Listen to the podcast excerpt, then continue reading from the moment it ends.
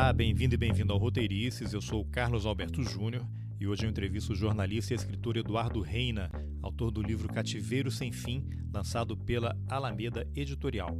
O livro é, na verdade, uma grande reportagem sobre o sequestro de 19 bebês, crianças e adolescentes por militares brasileiros durante a ditadura. As histórias são muito fortes e mostram mais uma face da ditadura militar brasileira. Vamos nessa. Eduardo, antes de começar a falar sobre o livro, eu queria que você falasse um pouco o que é esse jornalismo de redescoberta. Eu li essa referência ali no início, acho que o Caco Barcelos também, que faz um dos prefácios, menciona esse termo. Né? Você podia falar o que, que é isso? O, o jornalismo de redescoberta é vamos dizer assim, um, um braço do jornalismo investigativo, só que mais voltado, nesse caso, para a história brasileira. Então, a gente fazendo esse trabalho de pesquisa sobre o sequestro de bebês e crianças, a gente está redescobrindo é, uma vertente da história que ficou invisibilizada, que esteve é, veiculada na mídia de massa e também na literatura histórica de uma forma é, opaca, de, de, uma forma é, muito maltratada. Então, esse jornalismo de redescoberta está possibilitando o jornalismo investigativo a redescobrir a história do Brasil, que não foi contado até agora. Eduardo, como é que você teve a ideia de escrever o livro Cativeiro Sem Fim? Você tem uma longa carreira aí de jornalista, trabalhou em vários veículos. Esse tema era algo que, de alguma forma, sempre atraiu tua atenção? Ou houve algum fato específico que te que despertou seu interesse para mergulhar nesse assunto? A história da ditadura sempre, sempre me interessou. E, e uma coisa que não saía da minha cabeça é que as ditaduras que foram iniciadas após a, a, o período ditatorial que teve aqui no Brasil, ou no meio dele, quer dizer, é, como na Argentina, foram registrados 500 casos de sequestro de bebês e crianças, filhos de militantes políticos. É, houve sequestro desse jeito também no Chile, no Uruguai, na Argentina, na Bolívia. E no Brasil nunca se falou nada disso. Então essa pergunta ficou na minha cabeça durante muito tempo. Eu comecei atrás, mas de forma muito esparsa, muito, muito devagar, é, assim nas duas últimas décadas. É, mas em 2015, no final de 2015, é, eu resolvi colocar esse projeto com toda a força na rua. Então, é, é, eu, eu, foi, foi uma coisa passo a passo. É, em 2015, no final de 2015, um amigo meu, de uma editora independente, é, me fez um convite para lançar um romance pelo, por essa editora dele, que seria o primeiro romance da editora. E eu aproveitei a oportunidade para jogar luz nesse tema sobre o sequestro de bebês e crianças pelos militares aqui no Brasil. Então, eu criei um, um, romance, uma ficção, com algumas histórias que eu já vinha ouvindo por aí, mas que não se sustentava num livro-reportagem. Então, era a filha de uma militante política que fora sequestrada e entregue para um empresário paulista que financiava os órgãos de repressão.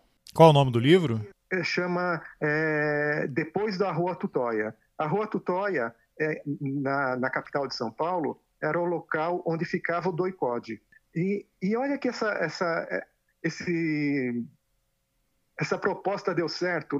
Dois meses depois do lançamento do livro, eu comecei a ser procurado por algumas pessoas que se diziam muito sensibilizadas com aquela história, que aquela história parecia muito com a história da, da mãe dela, nesse caso. Que interessante. Falei, não, claro, vamos atrás disso aí.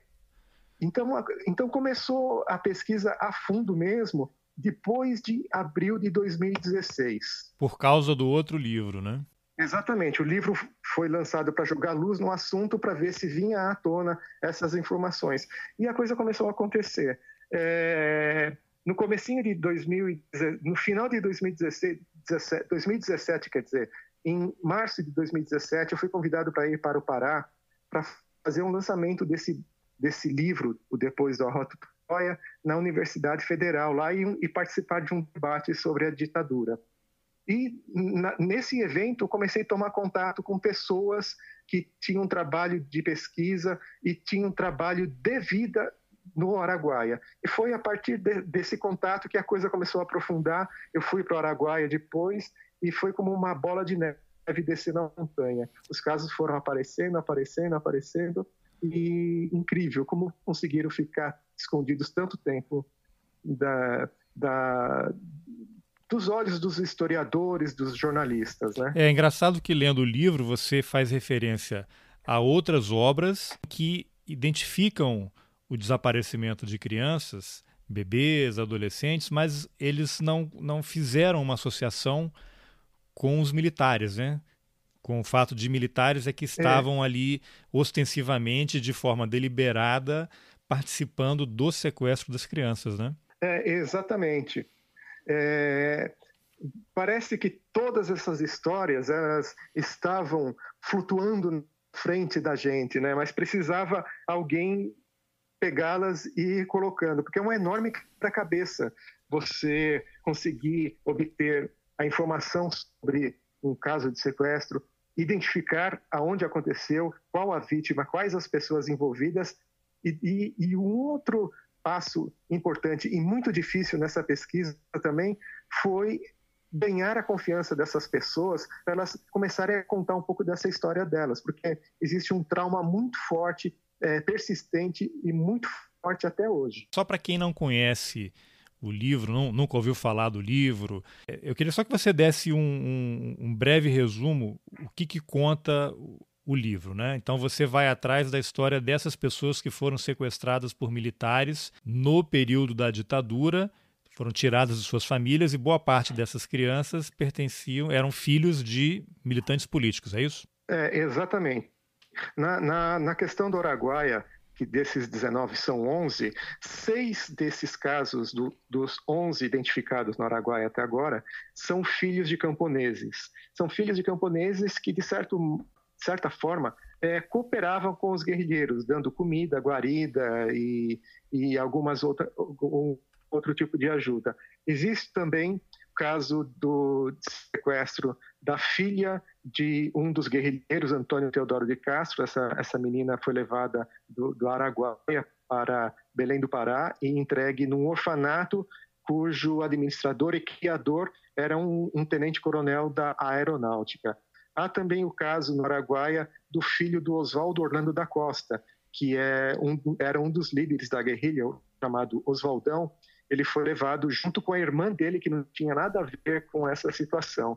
E, e, e existe um, um, fato pitoresco também envolvendo o sequestro do Giovanni, que é o filho do Oswaldão, que os militares, antes de chegarem ao Giovanni, eles sequestraram uma outra pessoa, um outro rapaz, um outro menino que tinha as mesmas características físicas que o Giovanni e a mãe também tinha o mesmo nome e as mesmas características físicas da mãe do filho do Oswaldão. Então ele foi sequestrado por engano, que esse rapaz se chama é, Juraci Bezerra de Oliveira, e também o irmão dele, o Miraci, foi levado também por um outro militar do exército. E houve o caso também de bebês indígenas, né? Você menciona que em 66 cinco bebês chavantes foram sequestrados pelo exército. Qual era o objetivo do exército em sequestrar crianças. Sei que isso está envolvido também com a remoção de uma aldeia, né, de uma região para outra ali no, no, no centro-oeste brasileiro. Exatamente, no norte do Mato Grosso isso aconteceu. É, eram índios chavantes e a, a, porção de terra que eles viviam, onde havia o aldeamento deles, foi dada para empresários paulistas que queriam formar lá uma enorme fazenda para a criação de gado. E então, foi, inicialmente, esses empresários quiseram utilizar a mão de obra de, desse, desses índios, dessa aldeia, é, só que a coisa não deu certo, e depois resolveram transferir a aldeia inteira é, da, daquela região para um pouco mais ao sul, ah, para a cidade de Barra do Garças. Eles foram levados em aviões da FAB, aviões de correio da FAB. É, eram cerca de 200 indígenas dessa aldeia. Eles foram levados em, em três viagens, não todas no mesmo dia, e nessa operação aí foram levados quatro crianças ou bebês desses, desses indígenas. E depois, quando eles chegaram nessa missão salesiana, lá em Barra do Garças, eles foram acometidos de, uma, de um surto de sarampo. Então vieram é, enfermeiras de várias regiões do Mato Grosso para ajudar no tratamento dos índios que sobreviveram ao surto de sarampo. E, de acordo com o padre que liderava essa missão salesiana, um, uma dessas enfermeiras que morava em Campo Grande acabou levando uma outra menina também embora. Então, aí totalizam-se cinco indígenas levados em 66. É, essa pergunta que você me fez, qual que é a, o objetivo deles, é, é uma pergunta que vai ficar sem resposta, porque é difícil você... Eu posso dizer um monte de coisa que eu que eu acho que pode ter acontecido, mas eu acho que não, não, não seria correto. Eu acho que somente o relato do, do sequestro dessas, dessas crianças acho que já é bastante importante. Eu acho que continua sem resposta, como você mesmo comentou aí. Uhum. É, é, um crime porque você é, você desrespeita é, vários itens do Código Penal e, e, e, e, o pior de tudo é um, é um crime que você, psicológico com essas pessoas, porque você deixa, é, você retira a identidade original delas e impõe uma outra identidade, seja ela qual for. No livro menciona que foram é, identificadas 19 pessoas. É, existe alguma estimativa de quantas outras teriam sido vítimas desse tipo de crime? Eu sei que é uma pergunta complicado, até porque as Forças Armadas se negam a colaborar e prestar qualquer tipo de informação, mesmo via lei de acesso. Você, no livro, também, na parte final, relata os esforços para conseguir informação. Existe alguma estimativa, ou esse número foram aqueles que você conseguiu identificar? É isso? Olha, Carlos, eu acho que existem vários outros casos no Brasil. Desde que o livro foi lançado até agora, eu fui procurado por mais 23 pessoas tem, que tiveram contato com o livro, que viram é, 23? matérias jornalísticas, mais 23.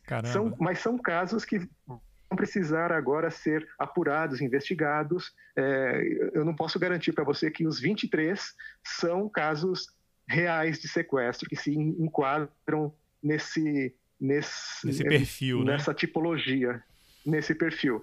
Vão, vai ser necessário fazer uma investigação, é uma investigação demorada e, e, bastante complicada, como eu disse anteriormente. É, é, difícil de você chegar nas pessoas, é difícil as pessoas terem coragem é, de contar detalhes, é, e as pessoas ligadas a essas pessoas também ajudam muito, ajudam muito na composição desse quebra-cabeça. Ajudam ou atrapalham, né? Era uma pergunta que eu ia fazer lá na frente, porque tem o caso de uma das vítimas que você menciona é, acho que a Rosângela Serra Paraná, que a família adotiva Exato. fez um pacto de silêncio, não conta a história para ela e ela vive um inferno, né? Ela não sabe quem ela é, não, não tem, tem um, dificuldades enormes, né? problemas psicológicos advindos dessa, dessa falta de informação e a família não fala e pelo jeito não vai falar, né? Foi a impressão que eu fiquei. É, exatamente. É, é pouquíssima informação é, é, é possível obter junto é, a essas pessoas, né? Os pais apropriadores dela já faleceram, então eu, eu conversei com os irmãos desses pais, eu conversei com primos que seriam filhos dos tios adotivos aí, e é difícil tirar alguma informação. É, dá para avançar pouquíssimo. E, e, e, por outro lado, é, é, é, não há vontade nenhuma também das forças militares em, em, ajudar nesse tipo de pesquisa, porque uma vez admitindo que isso ocorreu, vai ser admitido um novo crime que foi esquecido na história do Brasil até hoje, né? É. depois eu vou voltar um pouquinho a esse tema mais adiante. Mas outra coisa que me chamou muita atenção é que os, os adolescentes sequestrados, eles, lógico, todos tiveram documentos falsificados depois, mas esses que já eram maiores tiveram as certidões de nascimento falsificadas para permanecerem em quartéis como se estivessem prestando um serviço militar, né? É, você chegou a conversar com algum desses que passou por esse processo? Sim, eu, eu, eu conversei com com José Vieira de Almeida, que é um, uma pessoa que foi sequestrada, filha de um camponês Luiz Vieira, o Luiz Vieira ele foi assassinado dentro da mata no Araguaia pelo exército e José Vieira ele foi preso. A mãe do, do, do José Vieira foi presa e, e, torturada também, os irmãos deles. E o, o Zé Vieira eles falsificaram o, o, o registro dele, o registro militar dele, é, o certificado de reservista. E, como ele é um, era uma pessoa franzina, eles achavam que o José Vieira era um adolescente. Na verdade, ele tinha, é, ele já era maior de idade. E ele foi levado para um, o quartel em Belém do Pará. E depois de Belém do Pará, ele foi levado para um outro quartel em Altamira. E junto com ele, mais outros cinco filhos de, de camponeses, lavradores lá da região do Araguaia foram levados para quartéis também, tanto é, é, para Belém do Pará, como para Goiás, como para o Acre e para outra, outras regiões do Brasil. E, e, todos eles passaram por esse, por esse procedimento. Eles ficaram é, prestando serviço militar por um ano e depois foram colocados para fora. É, é interessante, por exemplo, que o José Vieira, ele, ora, ele critica muito o exército por ter retirado ele da região onde ele morava, onde a, Maria, a família dele morava, e, e ora há momentos que ele elogia, falando, não, eu trabalhei lá, estava legal, eles me deram até essa carta aqui de apresentação, que era uma carta assinada pelo superior do quartel, por um major que, que cuidava do quartel, só que essa carta em nenhum momento foi útil para ele. Hoje ele está com 60 anos, 60 anos mais ou menos, e, não conseguiu nenhuma, nenhum outro emprego de grande vulto, a não ser o que ele sempre fez, que é ajudante geral, que é ser cozinheiro, de fazer bicos. Tem, tem alguns casos em que houve uma violência mesmo com, com as crianças, né? Tem dois aqui que eu fiquei muito emocionado ao ler a história. Um deles é o da Iracema de Carvalho Araújo, filha de uma militante do PCB. Ela viu a mãe ser torturada, viu a mãe ter as unhas das mãos arrancadas com um alicate. Acho que ela chegou a ser molestada né, pelos, pelos militares. Sim, sim. O que, que, você pode contar da história dessa, dessa pessoa? Essa, essa história eu, eu acabei descobrindo é, fazendo um paralelo com os netos na Argentina. As avós da Praça de Maio descobriram o, o neto número 130. Eles Sim. conseguiram restituir o neto 130. E o caso desse neto 130 é muito similar com o que aconteceu com Iracema. O, o neto 130, agora não me recordo o nome dele, ele também foi, foi levado e de, é, estava com os pais, ele foi levado, os pais desapareceram desapareceram, como a mãe da, da Iracema desapareceu depois, e o menino foi largado na rua, encontrado e foi adotado depois. Praticamente a mesma coisa aconteceu com Iracema. A Iracema foi presa no doicode do Recife com a mãe, é, é, depois foi abandonada numa praça, na Praça do Derby, lá em Recife, e foi cuidada por algumas pessoas, depois conseguiu voltar para a região onde ela morava, em Jabotão dos Guararapes, e um casal vizinho dele, dela e da mãe, depois a levou para o Rio de Janeiro, onde ela desenvolveu toda a vida dela depois. Então existe uma semelhança muito grande. A gente vê que o modo de atuação dos militares aqui no Brasil foi muito similar com o que aconteceu com os, os militantes políticos e os militares na ditadura da Argentina. É até interessante, porque você menciona um trecho de um ensaio né, de uma argentina, eu nem sei se vou pronunciar o nome corretamente, que é Gilu Garcia Reimoso, não sei se é assim que fala. Uhum, Ela diz isso. que o, o, sequestro de bebês e crianças tem um objetivo, que é matar sem que houvesse morte. Na Argentina havia até um manual né, com orientações para lidar com filhos de presos e desaparecidos políticos. Até quatro anos eles deveriam ou poderiam ser adotados por militares. Os mais velhos, o destino era a morte. O que, que você pode falar sobre isso? É, então, por isso que eu falo que existia um, um, uma semelhança enorme entre o modo de atuação dos militares no Brasil e na Argentina. Aqui na região do Araguaia, a, a ordem era também matar os filhos dos guerrilheiros.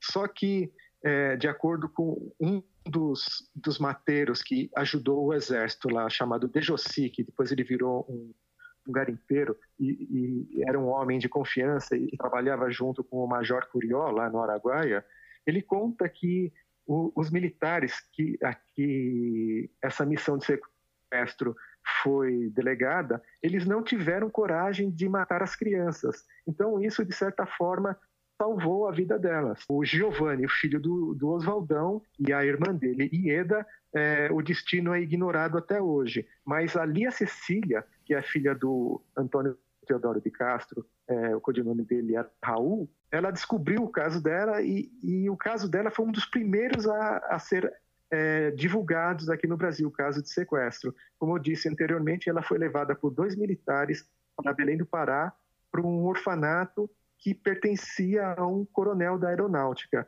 E eu fiquei sabendo recentemente, depois do lançamento do livro, que é, a família que a adotou é, registrou ela dez anos depois de dela já estar morando na casa deles.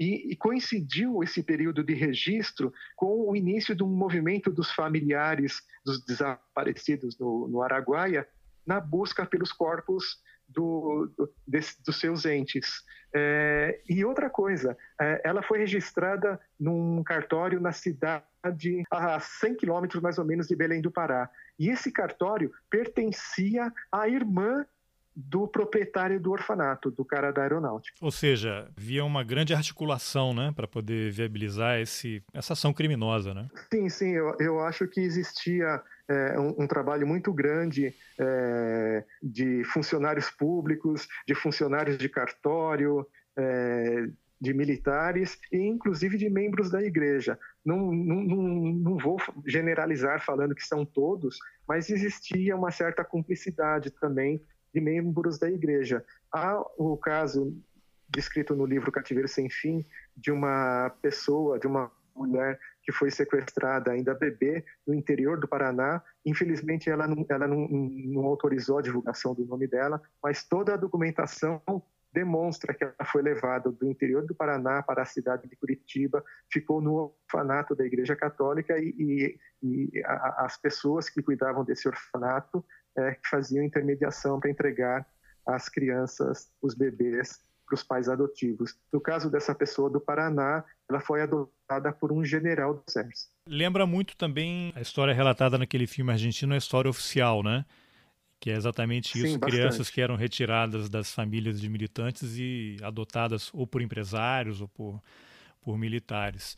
Agora, tem outros, um outro caso que me chamou muita atenção, que é o do Juraci, que ele teve a uhum. mão queimada numa fogueira por um militar. Quer dizer, além de terem sido sequestrados, as crianças ficavam ali junto com a tropa, eram submetidas a todo tipo de violência também. O que, que aconteceu que ele teve a mão queimada? Você podia contar a história até relacionada com o Oswaldão, né? Existe um ditado alemão que fala que a desgraça sempre vem acompanhada, nunca vem sozinha, né? E no caso do Juraci, é, ele é um exemplo de um monte de coisa errada que aconteceu com ele. Primeiro, porque ele foi sequestrado por engano. É, os militares achavam que o Juraci era o filho do Oswaldão com uma mulher da região do Araguaia. É, eles tinham a informação que essa mulher era uma mulher branca, de olhos claros e corpo grande, com o nome de Maria. É, eles descobriram uma mulher desse jeito e com um filho que seria um menininho mulatinho, que não deu outra, foram lá e levaram o menino. Só que ele não era o filho do Oswaldão. E levaram ele, ele ficou preso numa das bases militares lá, e antes disso ele, ele estava preso num acampamento dentro da selva, junto com um grupo de combate. E, e numa determinada noite teve um tiroteio entre esse grupo de combate e os militares. E um dos integrantes do grupo de combate foi alvejado e, e morreu. E as pessoas falaram que era o Oswaldão que havia disparado contra é, é, essa pessoa que morreu, esse militar que morreu. E quem estava tomando conta do Juraci nesse acampamento era um sobrinho desse militar alvejado pelo tiro dos guerrilheiros. Então ele ficou com raiva e tentou queimar o, o Juraci é, é, numa fogueira de coco babaçu.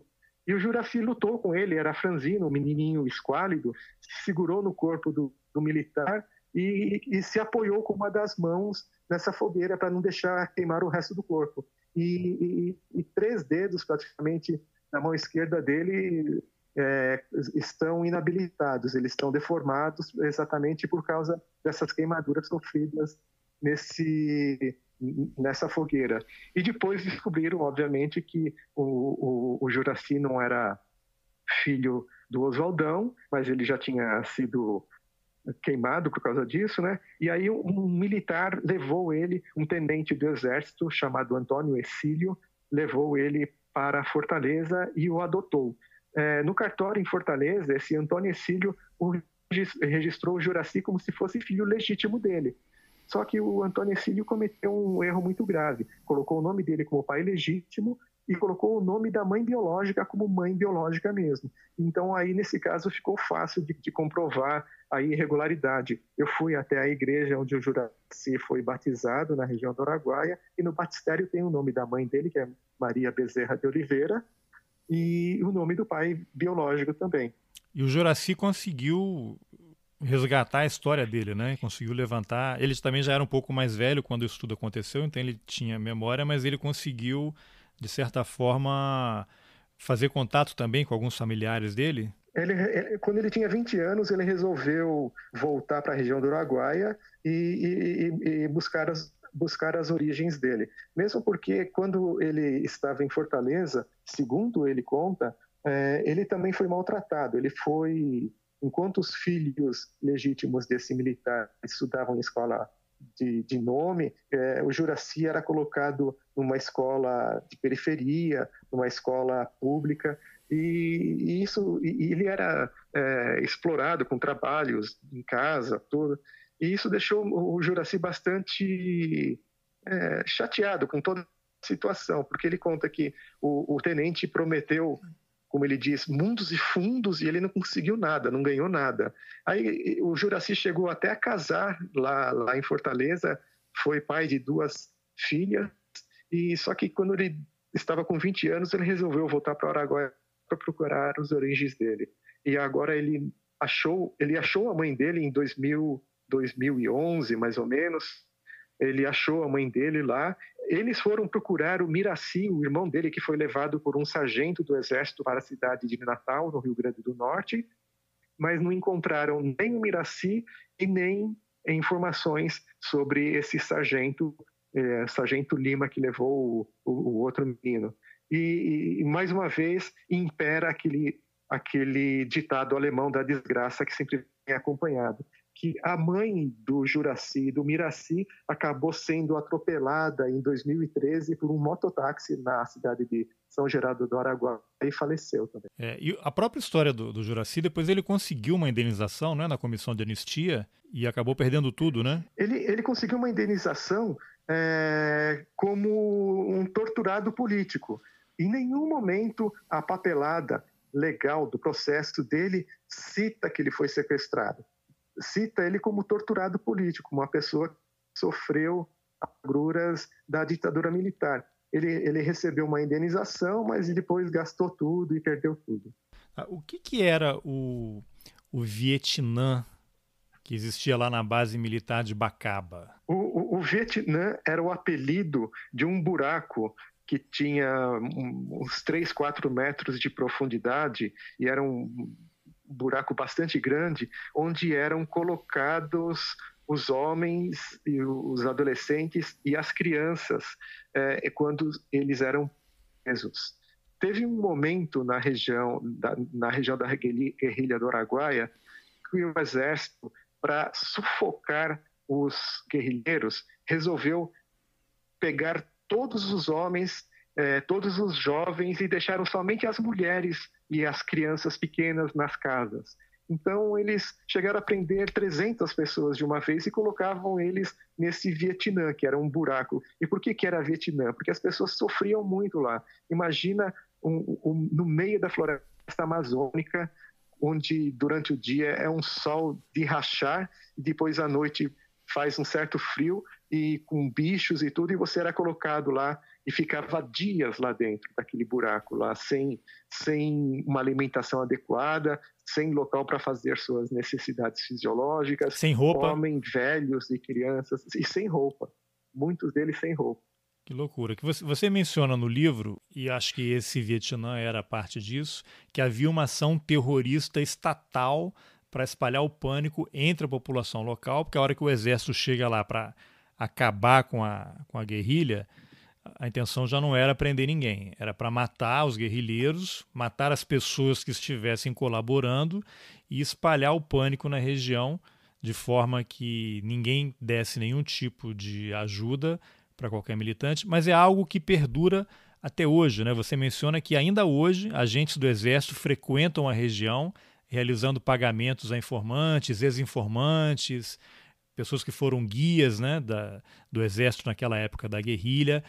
Queria que você contasse um pouquinho sobre isso, né? Um troço que aconteceu lá 74, né? 72, 74.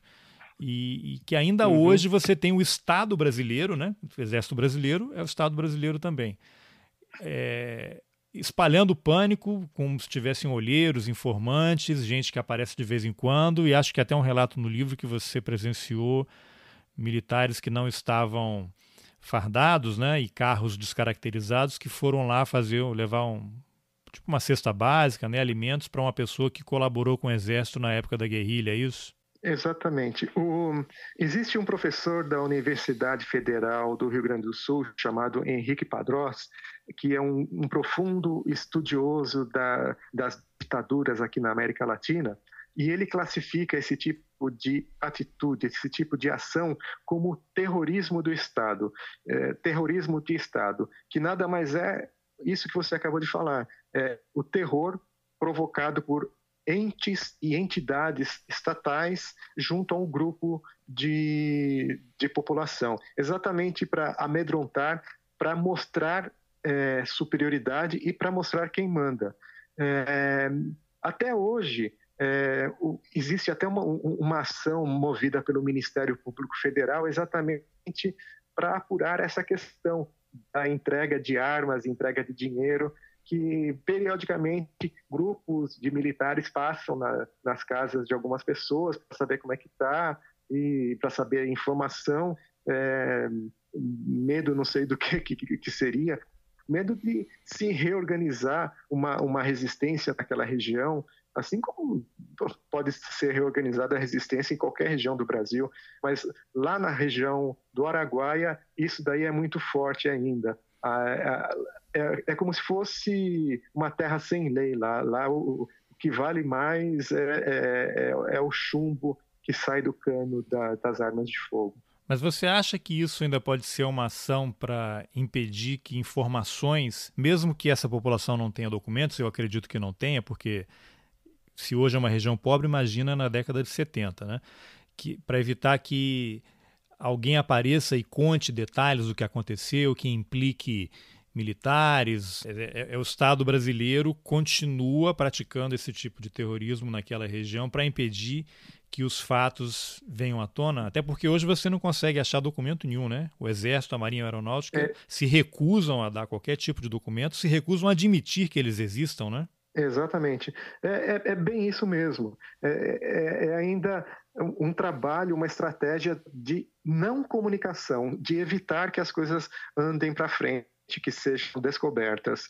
É, assim como é, o manual de procedimentos do Exército Argentino definia que crianças com mais de 4, 6 anos de idade deveriam ser assassinadas porque eles consideravam que essas crianças já estavam impregnadas com a ideologia dos pais, ideologia de esquerda, é, existiu todo esse trabalho de impedir o progresso ou então que essa, essas informações sejam passadas para outras gerações lá na Araguaia. Então essa força, essa mão pesada, esse, esse modo de atuar ainda dentro do terrorismo de Estado é exatamente com esse objetivo de que evitar disseminação das informações. Muita gente diz, né, principalmente no, no Exército, quem defende tudo que aconteceu lá, é de que se o Exército não tivesse feito o que fez no Araguaia, hoje haveria um grupo como as Farc da Colômbia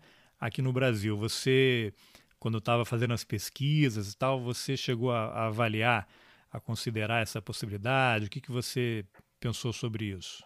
Olha, Carlos, o, não, região do Araguaia, eu, eu não enxergava e não enxergo até hoje a possibilidade da, da ampliação de, de qualquer levante, que, é, de estender a ação que estava sendo desenvolvida por aquele grupo de 70 pessoas do Partido Comunista do Brasil para outras regiões do Brasil. Por quê? Porque enquanto o, o poder estatal tinha a mão pesada da censura, da caneta, do dinheiro, fazendo propagandas, como a Agência Estatal de Relações Públicas é, fazia nas televisões, fazia nos rádios, nos cinemas, em praças públicas, os militantes de esquerda que estavam no Araguaia, eles tinham uma comunicação muito precária. Era uma comunicação feita basicamente no boca a boca. Então não tinha como você disseminar qualquer ideia de dentro da região do Araguaia para outras regiões do país sem uma comunicação eficiente. Isso inexistia. É, é, eu acho que foi um, um, uma forçação de barra muito grande do, das forças militares é, é, exterminarem todas as pessoas que estavam atuando na guerrilha como se elas fossem, como se elas tivessem um poder mágico, um poder enorme de fazer, não sei mais quantos outros brasileiros entenderem o que eles estavam querendo dizer e atuarem do modo que eles estavam atuando.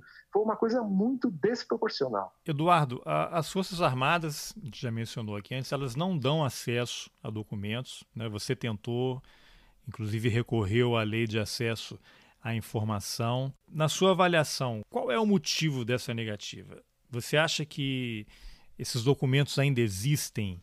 Você acha que eles já foram destruídos ou eles estão escondidos em algum quartel aí pelo Brasil? Ou tem gente ainda picotando papel? Eu, eu pergunto isso porque não é raro né, a gente ver como aconteceu recentemente, tem lá aquele coronel aposentado, coronel Malhães, atuou na Casa uhum. da Morte em Petrópolis, que decidiu dar um depoimento à Comissão da Verdade do Estado do Rio de Janeiro. Graças a esse depoimento, descobriu-se como é que o Rubens Paiva foi executado e morreu, né? E depois morreu. Entraram na casa a dele. Mesma coisa aconteceu. E com outro militar no Rio Grande do Sul que foi assaltado, né? Morreu e aí descobriram um monte de documentos na casa dele. Eu, para mim, acho que esses documentos todos existem porque não existe nenhuma operação do Exército, nenhuma operação militar que não haja registro detalhado de tudo. Eu não sei, eu acho até difícil que eles tenham destruído. Eu cito no livro é, depoimentos dados por alguns generais ligados à comunidade de informação e esses depoimentos foram prestados a professores da Fundação Getúlio Vargas, estão registrados em alguns livros bastante importantes sobre esse período da, da história do Brasil e eles falam na destruição disso, desses documentos. Mas existem também muitos documentos, cópias desses documentos com pessoas, é, com militares que atuaram. Então, o, o que precisa? Precisa é, que essas pessoas tenham a coragem de entregar esses documentos para pesquisadores, para professores, para jornalistas, para que se sejam, para que seja contada a, a, parte dessa história que está registrada nesses documentos. Por exemplo, o, o, o jornalista Hélio Gaspari, ele escreveu uma vasta obra sobre a ditadura, são cinco volumes, se eu não me engano. Isso. Todos esses documentos foram documentos é, dados pelo general Goberico Couto Silva. Então, e, o, o, eu acho que o, o, o Gaspar ele já prestou um bom serviço para o Brasil contando parte dessa história com o que ele colocou nos livros, mas poderia prestar um serviço maior ainda se ele tornasse disponível, acessível toda essa documentação para outras pessoas, porque outros jornalistas, outros historiadores vão enxergar aqueles documentos com outro viés. Então vai ser podido contar outras histórias em cima daquilo lá. Isso é muito importante. É, como você mesmo identificou, né, em livros e, e, e teses, que as pessoas não fizeram a conexão entre o sequestro das crianças e uma ação deliberada do Exército para retirar essas, essas crianças das famílias, né? É, exatamente. Sem, nas entrelinhas você sempre vai achar alguma pista que vai te levar a, a alguma informação, a alguma pessoa, a algum fato real que não foi contado até hoje. Olha, você chegou a pensar o que, que pode ter levado, por exemplo, os governos Lula e Dilma, né, governos de esquerda, a não terem forçado um pouco mais a mão em cima dos militares para que houvesse uma abertura real desses documentos? Eu lembro que há pouco tempo até houve uma decisão do Supremo que obrigou a abertura das gravações das audiências do Superior Tribunal Militar. Foi preciso, preciso militar. uma ação, né? Talvez isso leve ainda várias décadas para se resolver, até que surja um militar que resolva colaborar e abrir. Eu acho que vai levar muito tempo ainda para que isso se esclareça. É, eu acho mesmo que, que vai demorar um certo tempo. O único problema é que as pessoas envolvidas, a gente tem que entender que toda essa ação durante a ditadura não, não, não recai apenas sobre os militares, mas também sobre vários outros segmentos da sociedade civil brasileira, como o empresariado. Né? E uma coisa que é importante destacar, que, até respondendo parcialmente a sua pergunta, é que a lei da anistia aqui no Brasil, ela é um obstáculo muito grande para que qualquer pessoa que seja punida, qualquer pessoa ligada às forças militares, seja punida por esses crimes cometidos durante a ditadura.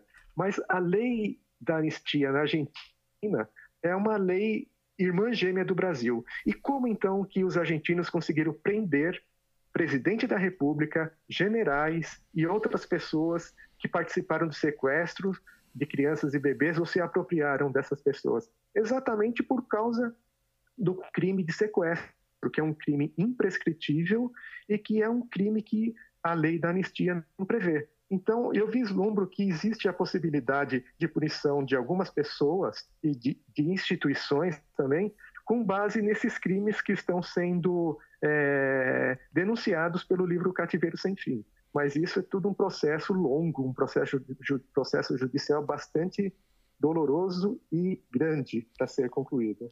E, e, o fato de os governos Lula e Dilma não terem eh, avançado mais do que avançaram, você acha que pode ter havido algum tipo de composição ali em troca de uma eventual governabilidade?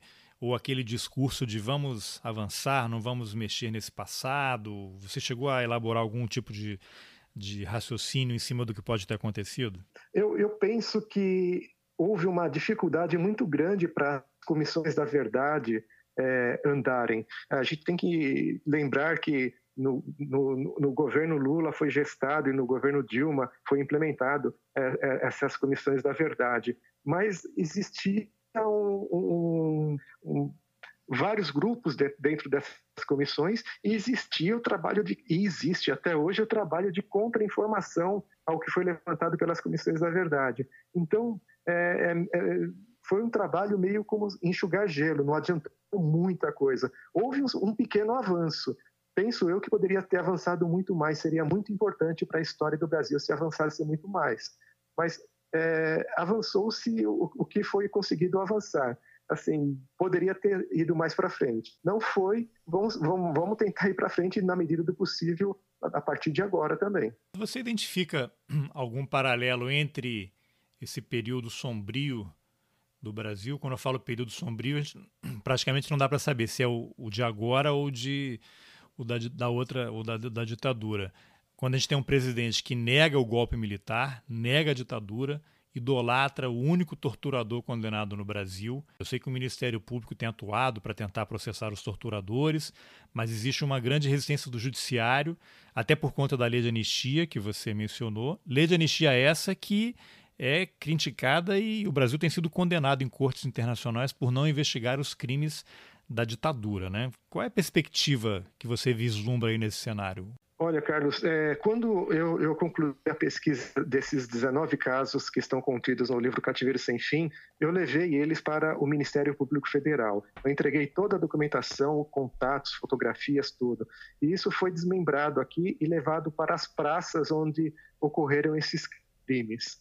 É, algumas dessas praças estão é, iniciando uma investigação sobre esses casos denunciados mas tem outras que já arquivaram alegando inexistência do crime, falta de provas ou qualquer outra coisa que não tenha nada a ver é, com, com, como justificativa para esse arquivamento.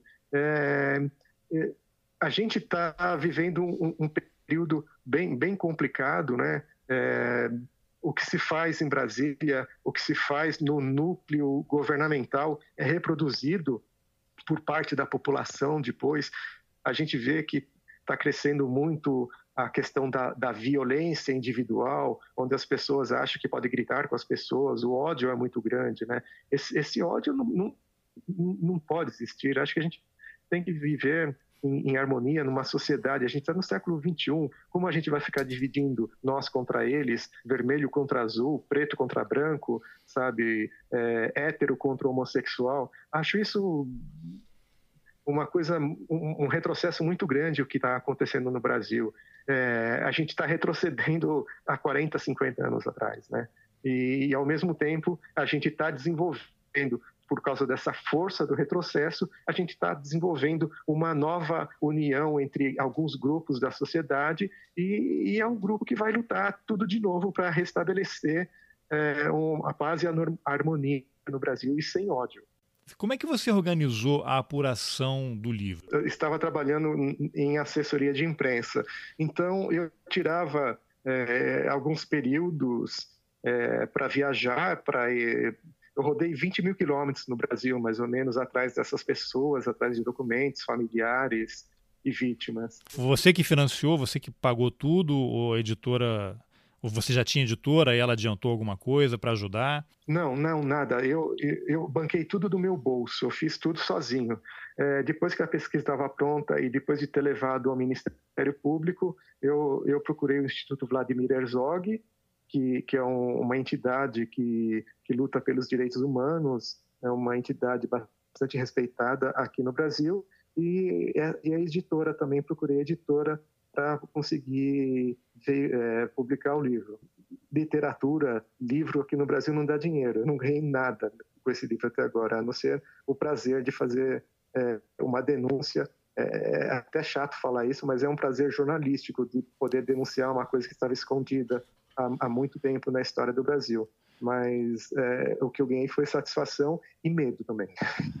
Então, você, você sofreu algum tipo de ameaça ao longo da apuração? Chegou algum momento que você, puxa, não vou conseguir avançar nisso aqui? Até pelo, não só pela dificuldade de acesso a arquivos, você ficou com algum temor de cometer algum erro, porque esse é o tipo de trabalho que você não pode errar também, né? É, exatamente. É exatamente por isso por, é, que o trabalho que está é, registrado no livro Cativeiro Sem Fim, é, eu, eu, coloco, do nome ao, a todos os bois, não tem nada em off, cito todos os livros, é, cito todos os nomes das pessoas, está tudo preto no branco, exatamente para não ficar nada levantado que possa sugerir algum problema, alguma irregularidade, alguma ilegalidade. Eu não, eu não sofri diretamente é, nenhuma ameaça, mas houve trabalho de contra-informação. Era muito interessante, no caso de Rosângela Serra Paraná, que toda vez que chegava uma, a, a, a pesquisa a um ponto que se descobria alguma coisa muito importante da história de Rosângela, vinha uma contra-informação. Contra-informação que chegou, por exemplo, é, no ano passado, a Rosângela foi procurada por uma pessoa, essa pessoa, a Rosângela mora no Paraná, essa pessoa foi até o Paraná falou: olha, esquece tudo que o Eduardo Reina falou para você da sua história, é tudo mentira, ele só quer dinheiro de você. Quer dizer, como que eles sabiam o que, que eu tenho e o que, que eu não tenho? Mas que pessoa é essa? É, é, foi um. Foi um jornalista que, que procurou ela. E ela ficou desesperada quando esse cara chegou nela. Mas você. Eu li, eu li no livro que você não deu o nome do jornalista. Qual foi a razão de não revelar essa operação aí?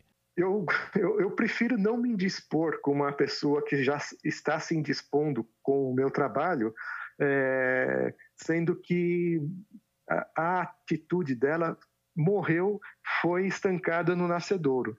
Não sei qual era o objetivo dela. Será que era fazer com que a Rosângela não confiasse mais em mim é, e não falasse mais comigo? Exatamente surtiu o efeito contrário. Então, acho que não tem necessidade de ficar nominando essas pessoas. Sim, mas o curioso é a serviço de quem esse jornalista estava, né? Pois é. Pois é, aí é a imaginação fértil leva para um monte de lugar, né? E, e, quanto mais a gente vai é, prospectando as possibilidades, mais a coisa vai, vai ficando complicada. Então, eu sou um jornalista que prezo muito a ética e a verdade. Então, não posso falar que foi por causa de X ou de Y ou por causa disso e daquilo que ele fez essa coisa, procurou a Rosângela. Então, eu achei por bem descrever como foi descrito no livro, do jeito que está, para evitar qualquer problema. E qualquer tipo de especulação que não seja verdadeira. Sim, acho que com o tempo essa história vai acabar se revelando aí. Uma coisa que, que eu já tinha me deparado também por outros trabalhos que eu fiz, quando você consulta as Forças Armadas, a resposta é de uma empáfia, né? É, é de uma arrogância, assim, é, é, é, básica, né? São duas, três linhas ali de resposta e num português mais claro seria assim, a gente não está nem aí para o que vocês querem saber, né? Não, não, adianta perguntar porque a gente não vai contar nunca. Eu, eu quando leio sempre é, essas respostas é uma quero. coisa muito é muito ruim, né? Essa resposta que eles dão, né? É, exatamente, eu respondo o que eu quero. Numa das respostas que eu recebi do Exército, que eu estava pesquisando sobre uma das pessoas, personagens do livro, uh, o coronel que respondeu falou: ah, mas eu já te disse isso na outra resposta, o que você vai querer mais agora, sabe? Uh, esse canal da Lei de Acesso à Informação né, é, é um canal previsto na Constituição brasileira, né? Você não, não, pode tratar desse jeito, né? Por mais errada que possa estar o seu interlocutor, né? Claro, afinal eles são agentes do Estado e devem satisfação à sociedade. É, exatamente. Tanto com respeito à Constituição brasileira, com respeito ao Estado brasileiro, à instituição que eles pertencem, né? E, e ao interlocutor, que no caso seria um jornalista, né? Tá, e Eduardo, como é que você organizou uh, a apuração do livro? Você falou que boa parte deslanchou a hora que você teve lá no Araguaia, mas você organizou um, você fez um pré-roteiro, você sentou e foi, agora eu vou contar caso por caso. Você ficou mergulhado quanto tempo em arquivo? No total, quanto tempo para apurar e escrever? Foram... Não a história toda, porque a história continua, né? Mas o livro, esse objeto final aí que você lançou. Olha, foi de de abril de 2016 até dezembro do ano passado, quando foi colocado o ponto final no livro Cativeiro Sem Fim, com esses 19 casos. Eu, eu focava muito, por exemplo, a, na região do Araguaia, é, eu, eu fui duas vezes para lá, fiquei cerca de 20 dias nessas duas vezes, e eu procurava fazer tudo quanto era possível, tanto com entrevistas, pesquisas e garimpagem de documentos mesmo porque para você ir para o Araguaia é, é, muito caro, e para aquela região lá é muito caro. E não é tão simples se movimentar por lá, né? Nada simples, nada simples. É, para você ver a cidade de Marabá, onde ficava baseado, próximo lá da região do Araguaia, é, é, ela tem seis quartéis do exército. Lá. É, é, é muito complicado faz, fazer os deslocamentos lá e, e fazer as pesquisas. As pessoas têm muito medo ainda de falar. E Aí tinha um momento, falou, agora tem que ir para o Rio de Janeiro, tem que pesquisar a, Rosângela, agora tem que ir para não sei onde para pesquisar tal coisa. Então era é, foi dividido desse modo, assim. E depois, no, no, no final do ano passado, eu posso dizer, assim, os últimos três meses do ano passado foi de, de revisar o texto, porque enquanto eu ia pesquisando, eu também ia escrevendo, porque às vezes fogem algumas coisas da memória da gente, apesar de estar tudo registrado, tudo bonitinho, mas quando você está no calor da pesquisa, acho que eh, quando você coloca o, o texto no papel, fica muito mais proveitoso. E como é que as pessoas compram o livro? Eu sei que ele está na Amazon, foi como eu comprei, eu moro fora do Brasil, então não tenho acesso a livros físicos aí do Brasil. Eu baixei pela Amazon. Além da Amazon, onde é que as pessoas conseguem comprar o livro? É, é, é só colocar o, o, nome Cativeiro Sem Fim, Eduardo Reina, que vai aparecer o ícone do livro e, e comprar. Também é possível comprar pela, pelo site da Alameda Editorial, é alamedaeditorial.com.br e, e, quem é de São Paulo, por exemplo, na livraria Martins Fontes, que fica na Avenida Paulista. E se alguém quiser um livro autografado, pode fazer contato com você aí e consegue? Acho que consegue, sim. Eu acho que dá, sim.